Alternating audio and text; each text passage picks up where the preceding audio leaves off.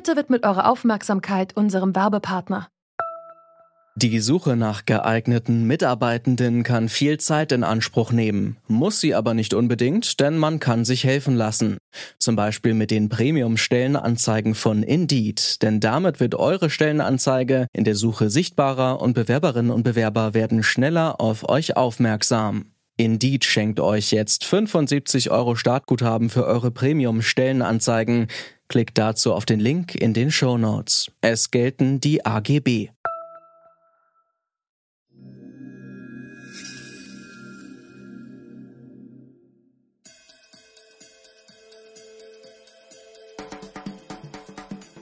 Dieser Jingle dürfte bei einigen von euch direkt mit dem Duft von frischem Popcorn, Jackengeraschel und einem wahlweise roten Samtvorhang verbunden sein.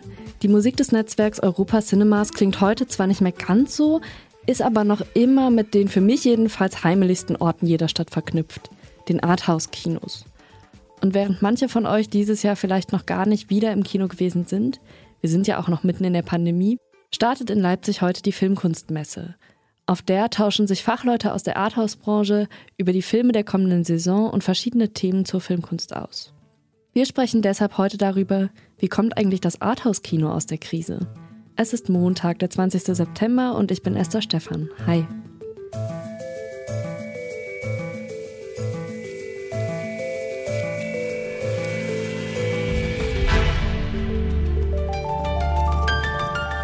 Zurück zum Thema.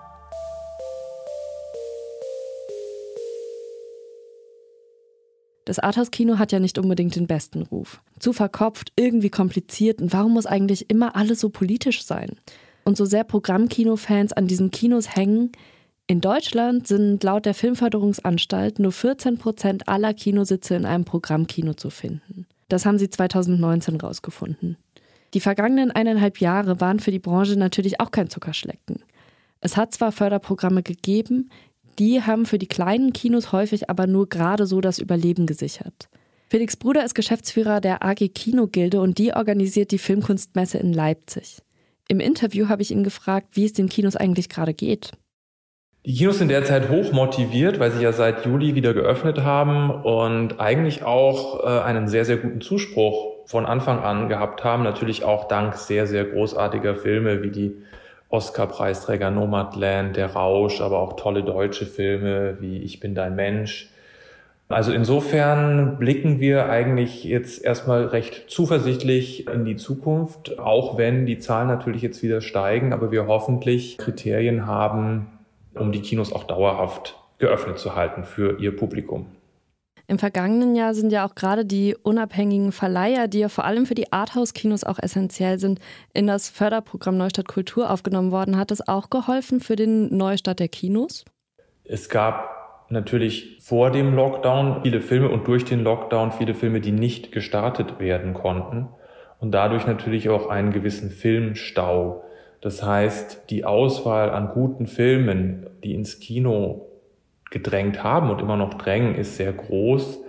Natürlich ist es wichtig, dass auch die Verleiher die, die Verluste, die sie dadurch erlitten haben, dass Filme eben nicht ins Kino kommen konnten, ein Stück weit mit kompensieren können, weil die müssen ja auch leben und überleben. Und insofern ist es natürlich schon wichtig, dass alle Sparten entlang der Auswertungskette im Filmbereich mit unterstützt werden.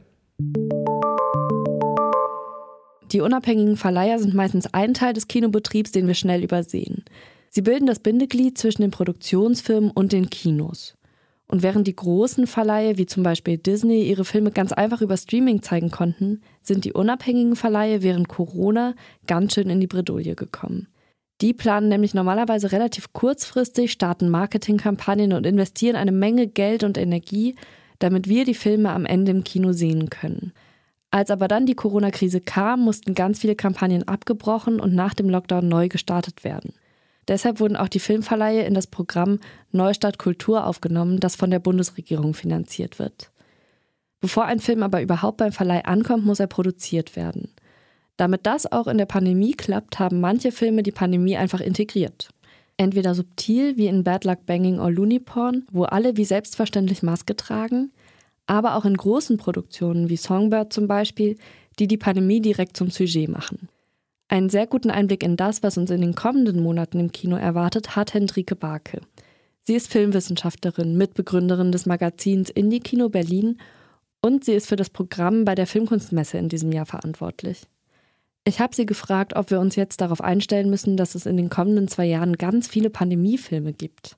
Das finde ich ganz interessant, weil das auf der diesjährigen Berlinale war das ja wirklich virulent. Also da konnte man sehen, dass ganz viele Filme sich entweder mit so Lockdown-Situationen beschäftigt haben oder dass sie in, in ganz kleiner Besetzung gedreht worden sind. Also wie zum Beispiel Petite Maman von Celine Sciamma, der auch im Programm der Messe zu sehen sein wird. Aber insgesamt, wenn ich mir die Filme der Messe angucke, habe ich das Gefühl, das ist schon wieder vorbei. Also das sind große, aufwendige Produktionen, die da laufen werden. Und der einzige Film, der explizit jetzt noch so einen Lockdown-Bezug hat, das ist von Mika Kaurismäki, Gracious Night, über drei Leute, die sich in einer Bar treffen während des Lockdowns. Die Bar hat eigentlich zu, aber für einen Freund hat der Barbesitzer dann doch geöffnet und dann kommt noch ein dritter Mann vorbei und dann reden die eine Nacht durch. Und das ist eigentlich so der einzige Film, der mir in dem Programm jetzt aufgefallen ist mit einem expliziten Bezug. Man kann jetzt, glaube ich, nicht so richtig sagen, dass es da eine große inhaltliche Linie gibt. Dafür bringt die Messe ja auch bewusst ganz unterschiedliche Verleiher zusammen, die wirklich auch unterschiedliche Schwerpunkte haben. Zum einen ist mir aufgefallen, dass wir ziemlich schnell jetzt die großen Festivalfilme auf der Messe zu sehen bekommen. Die hatten in den anderen Jahren ein bisschen längeren Vorlauf. Also da kommt jetzt im Herbst wirklich ganz viel, was sehr sehenswert sein wird.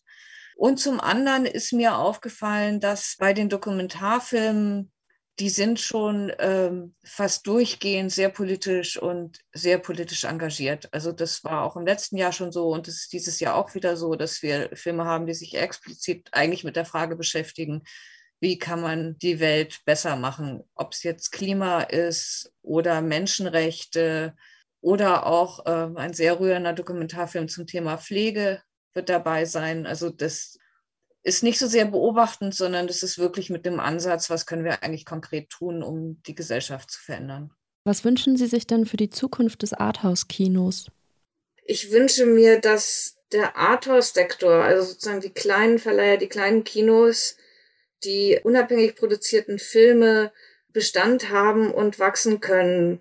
Weil das sozusagen wie auf allen Ebenen ist ja immer die Tendenz dazu da, dass, dass sich Monopolisten bilden und die das, das Angebot bestimmen. Und das kommt im Moment sehr aus dem Online-Bereich auch.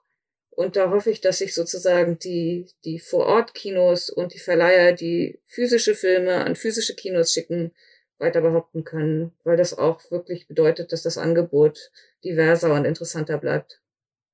Ähnlich sieht das auch Felix Bruder, der Geschäftsführer der AG Kinogilde. Also da kann ich anknüpfen, man würde aber auch sagen, dass das Kino als kultureller Ort noch stärker wird. Und zwar meine ich damit eben über den Film hinaus das Kino als Ort der Begegnung, der Konzentration auf Filme, aber auch ähm, als eine Institution, die Filme wirklich gut kuratiert und vorher eben auswählt, so dass man auch sagen kann, wenn ich in dieses Kino gehe, dann erlebe ich etwas, was besonders ist. Und natürlich auch alles, was darum herum spielt, wie Filmgespräche, die wir ja auch in Leipzig anbieten, oder bestimmte thematische Filmreihen, die sich zum Beispiel eben auch mit dem Thema Klimawandel, Nachhaltigkeit beschäftigen. Also ich glaube, äh, was ich mir sehr wünschen würde, ist eben, dass das Kino seine gesellschaftliche Verantwortung und auch eine Verantwortung für die Demokratie äh, wirklich wahrnimmt in einer Zeit, wo eben alles viel beliebiger wird, beziehungsweise auch sich so wahnsinnig polarisiert und man kaum noch aufeinander hört und Argumente austauscht, kann das Kino schon ein relativ niederschwelliger Ort sein, der die Menschen zusammenbringt. Und man kann ja auch ruhig mal streiten und diskutieren, aber dann zumindest äh, sich auch gegenseitig zuhören. Das wäre wirklich ein großer Wunsch.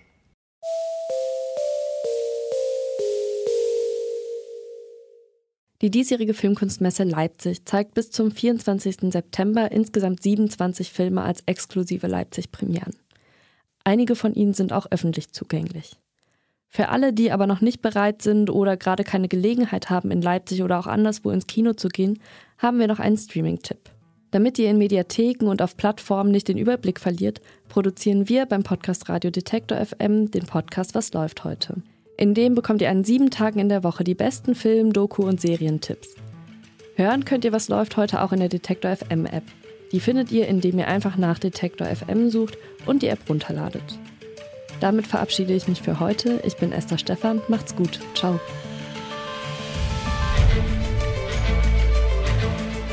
Zurück zum Thema vom Podcast Radio Detektor FM.